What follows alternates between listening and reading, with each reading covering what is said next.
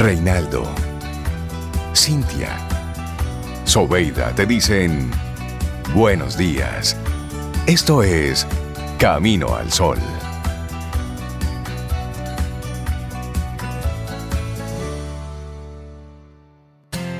En Camino al Sol, la reflexión del día. La reflexión del día llega a ti de la mano de Unit, fáciles de contratar, rápido para pagar. Así es, un buen momento para que juntos estemos reflexionando aquí en Camino al Sol. Esos temas que esperamos sean de tu interés y que vayan poniendo en ti una postura a lo mejor diferente, una mirada alterna a algo que estás viviendo. Nuestra reflexión del día. Bueno, hoy venimos hablando de empoderarte hacerte fuerte. Entonces la reflexión del día viene por esa misma línea, aprender a ser antifrágil, el arte de movernos entre la incertidumbre. Así es. Mm, interesante. de hecho, sobre todo lo antifrágil. esa palabra no sé si existía, pero ya la tenemos acá, antifrágil. La persona antifrágil avanza con seguridad en medio de las dificultades. Esa es la idea de esta palabra. No teme la incertidumbre porque ya ha aprendido de la adversidad y sabe cómo florecer en medio del caos. Sabe manejar el estrés y lograr ver oportunidades donde otros solamente ven un problema. Ahí traigan un par para Así Así es. Bueno, el caos, incertidumbre, inestabilidad, imprevistos, hiperconexión, soledad, ansiedad. Nuestra sociedad podría definirse por estos y por muchos otros adjetivos que han tomado protagonismo, sobre todo en estos tiempos de crisis. En medio de este escenario hay una estrategia de supervivencia que es aprender a ser antifrágil, un interesante recurso que introdujo el ensayista libanés Nassim Nicolás Taleb en el año 2012. Aprender a ser antifrágil. Bueno, dice sobrevivir y florecer en un escenario tan cambiante y lleno de desafíos es cuanto menos complicado. Sin embargo, no solo hay quien lo consigue, existen personas que incluso llegan a sacar un gran partido de esos tiempos convulsos. Es más, a la hora de definir este término, es común usar la metáfora de la hidra, esa serpiente mítica a la que era casi imposible destruir. Cuando se le cortaba una cabeza emergía de esa herida otras dos más. Esta imagen se perfila de algún modo a esas personalidades que logran reaccionar a pesar del estrés, el dolor y las dificultades. Y obviamente no resulta nada fácil asumir este enfoque vital. Se requiere pasar antes por una etapa de mayor debilidad en la que tomar conciencia de lo que es una derrota, lo que supone una caída y tocar fondo durante un tiempo. Solo cuando transitamos por el aprendizaje de la adversidad logramos sanar esas fracturas psicológicas, revistiéndolas entonces de un material nuevo, uno tan fuerte como el grafeno, para volvernos antifrágiles. Exacto, pero ¿de qué se trata eso? ¿Qué es eso de aprender a ser antifrágil? Bueno, fue en el 2007 cuando Nassim Taleb publicó el libro El Cisne Negro para hablarnos de esos hechos inesperados e impredecibles que de vez en cuando se dan en nuestro mundo. Y de algún modo, este financiero e investigador matemático de la Universidad de Nueva York nos obligó a tomar conciencia de que las personas nos hemos habituado a dar demasiadas cosas por sentadas, dejando poco espacio al factor caos, ese que de vez en cuando altera cualquier ámbito de nuestra realidad. Y un cisne negro es, por ejemplo, una crisis económica o sanitaria y es también una pérdida personal, un fracaso inesperado. Bueno, pues asumir que no podemos tenerlo todo bajo control fue sin duda la primera lección que nos dio ya con su mítico libro. Ahora bien, varios años después, nos sorprende con otro término, otra idea que venía a completar a la propuesta con anterioridad. Para movernos por ese lago de aguas inciertas donde de vez en cuando se avista un cisne negro, lo mejor es aprender a ser antifrágil.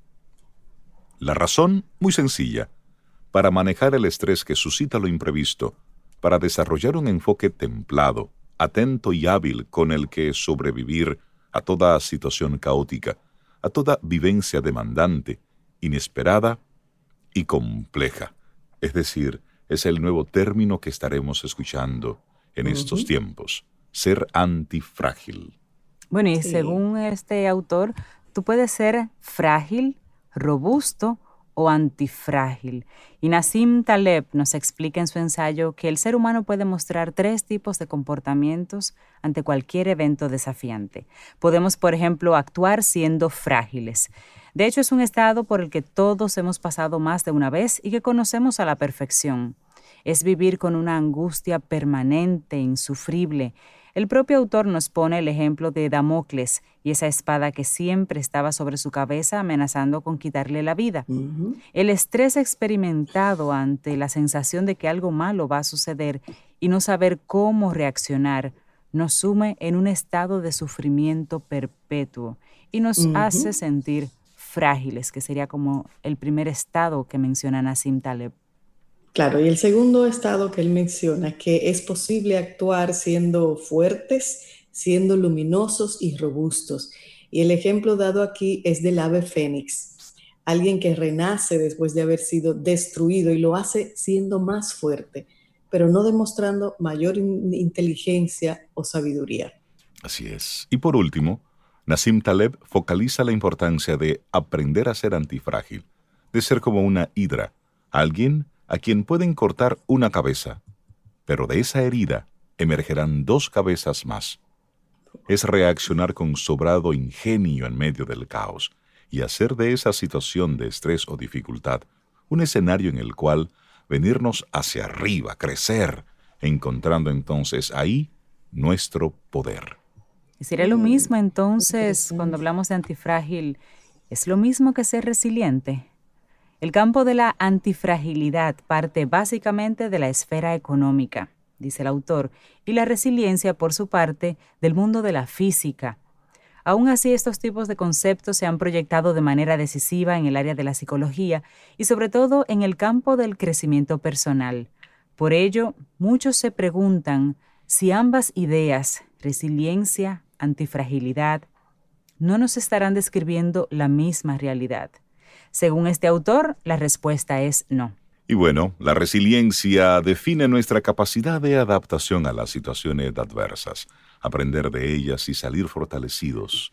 Ser antifrágil va más allá de la mera adaptación a los momentos complicados, inciertos o demandantes.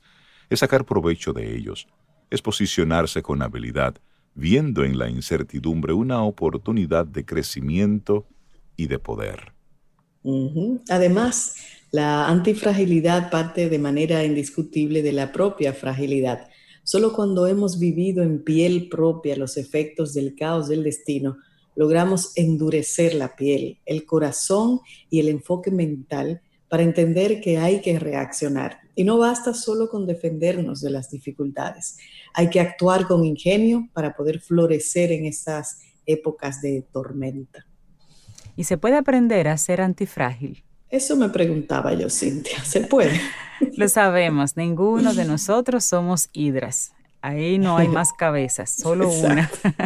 Aprender a ser antifrágil no pasa por convertirnos en monstruos de piel dura y de fríos sentimientos tampoco.